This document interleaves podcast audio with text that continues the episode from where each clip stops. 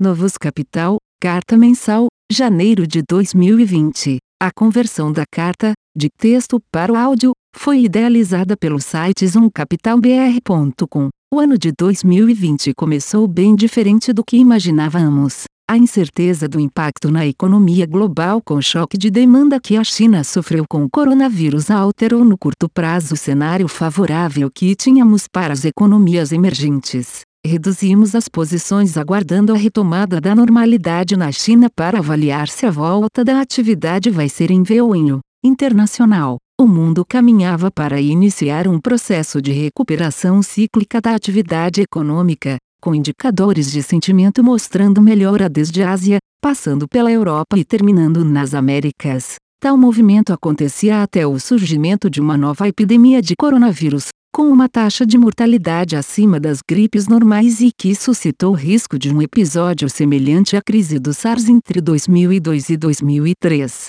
cuja taxa de mortalidade foi bem elevada e causou a morte de cerca de 800 pessoas. Com o receio de que o vírus provocasse um grande contágio às vésperas do feriado de Ano Novo Lunar, a China implementou diversas medidas drásticas com o objetivo de evitar a transmissão do vírus para as demais regiões do país. A mesma resposta foi dada por outros países e empresas, com restrições de locomoção de pessoas provenientes ou em direção à China. Inegavelmente, as estatísticas de curto prazo sentiram o efeito negativo dessa paralisia do país. A nossa grande dúvida reside sobre o momento posterior ao possível surto do vírus. Há razões para acreditar que a trajetória de crescimento será diferente daquela que se desenhava anteriormente. Nossa hipótese de trabalho é a de que não há razão para esperar algo diferente do que se vislumbrava. Além disso, espera-se que as principais economias afetadas pelo episódio, Ásia,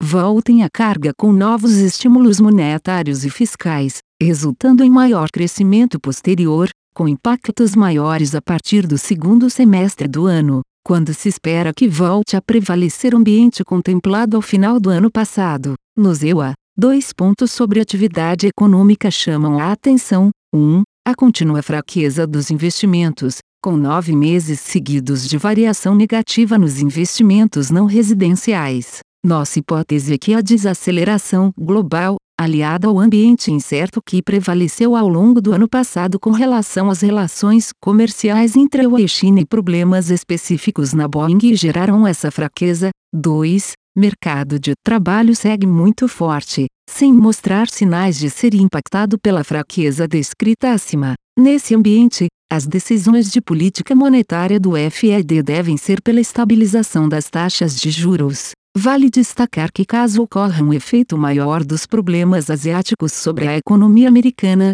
afetando o robusto mercado de trabalho e caso a inflação siga com problemas em alcançar o objetivo de 2%, a política monetária pode ser chamada para voltar a atuar.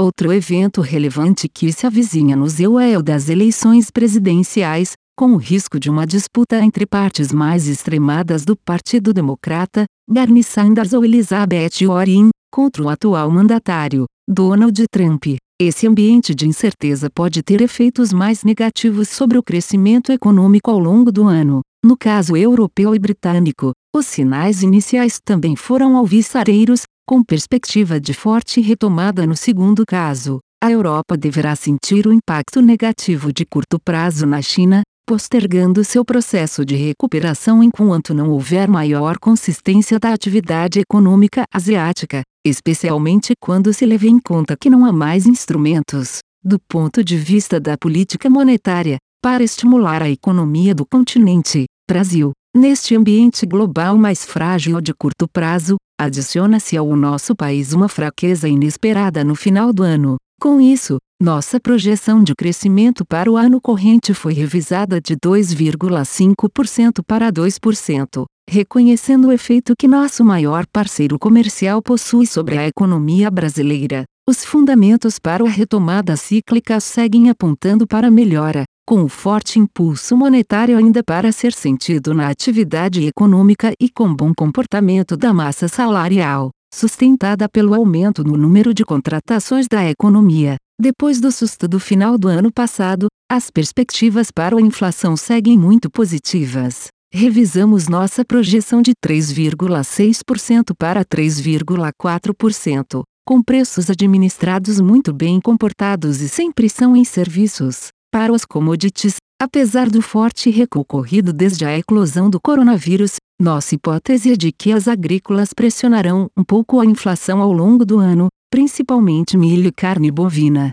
O cupom reduziu a Selic para 4,25% e deu por encerrado o ciclo de corte de juros. A mensagem é de que a autoridade irá esperar para analisar os efeitos dos cortes de juros implementados desde meados de 2019. Com isso, salvo algo que influencie as projeções de inflação para 2021, o que não conseguimos enxergar no curto prazo, o BC deverá deixar a taxa básica de juros estável em 4,25% por um longo período de tempo, com um possível ciclo de alta ocorrendo somente ao final de 2021, quando nosso cenário de crescimento estiver mais consolidado. Na política, em um ano marcado pelas eleições municipais, o foco fica para o PEC emergencial, que visa garantir o cumprimento do teto de gastos até 2026, para o PL do saneamento e para o projeto de autonomia do Banco Central. Por sua vez, nossa avaliação é de que as reformas tributária e administrativa ainda vão demandar bastante tempo e negociação política para avançar.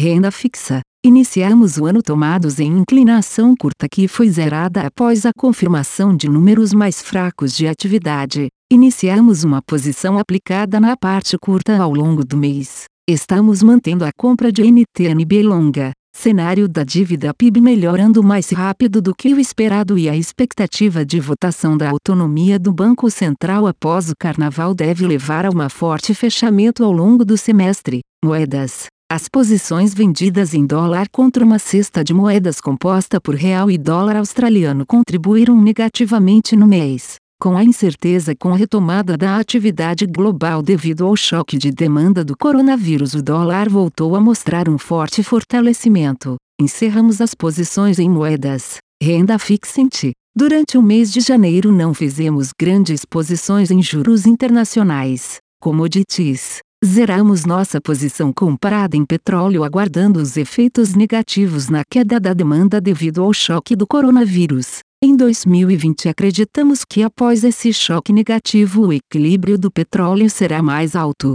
Vamos buscar a compra novamente quando o cenário estiver mais claro. Bolsa. Nossa carteira de ações sofreu no mês de janeiro com a incerteza do impacto global da desaceleração da China. Reduzimos nossa posição comprada em bolsas emergentes contra a bolsa americana. No Brasil, seguimos comprados em uma carteira doméstica, concentrada nos setores de consumo e infraestrutura, e aproveitamos a realização dos ativos ligados à China para adicionar posições no setor de commodities. Julgamos os preços atrativos, porém estamos monitorando de perto a retomada da normalidade e os reais impactos econômicos provindos dessa região, que pré-epidemia já se mostrava em recuperação. Fim. Novos Capital. A conversão da carta, de texto para o áudio, foi idealizada pelo site zoomcapitalbr.com. Aviso legal. É recomendada a leitura cuidadosa do regulamento dos fundos pelo investidor antes de tomar a decisão de aplicar seus recursos.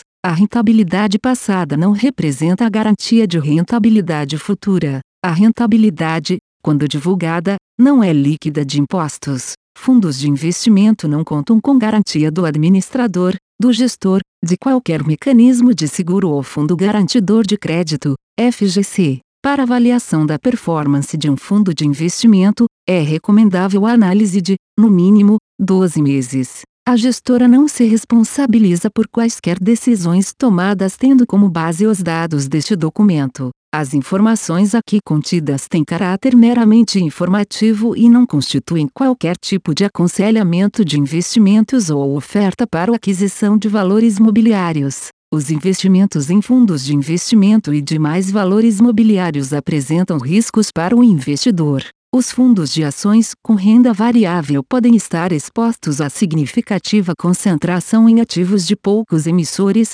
com os riscos daí decorrentes.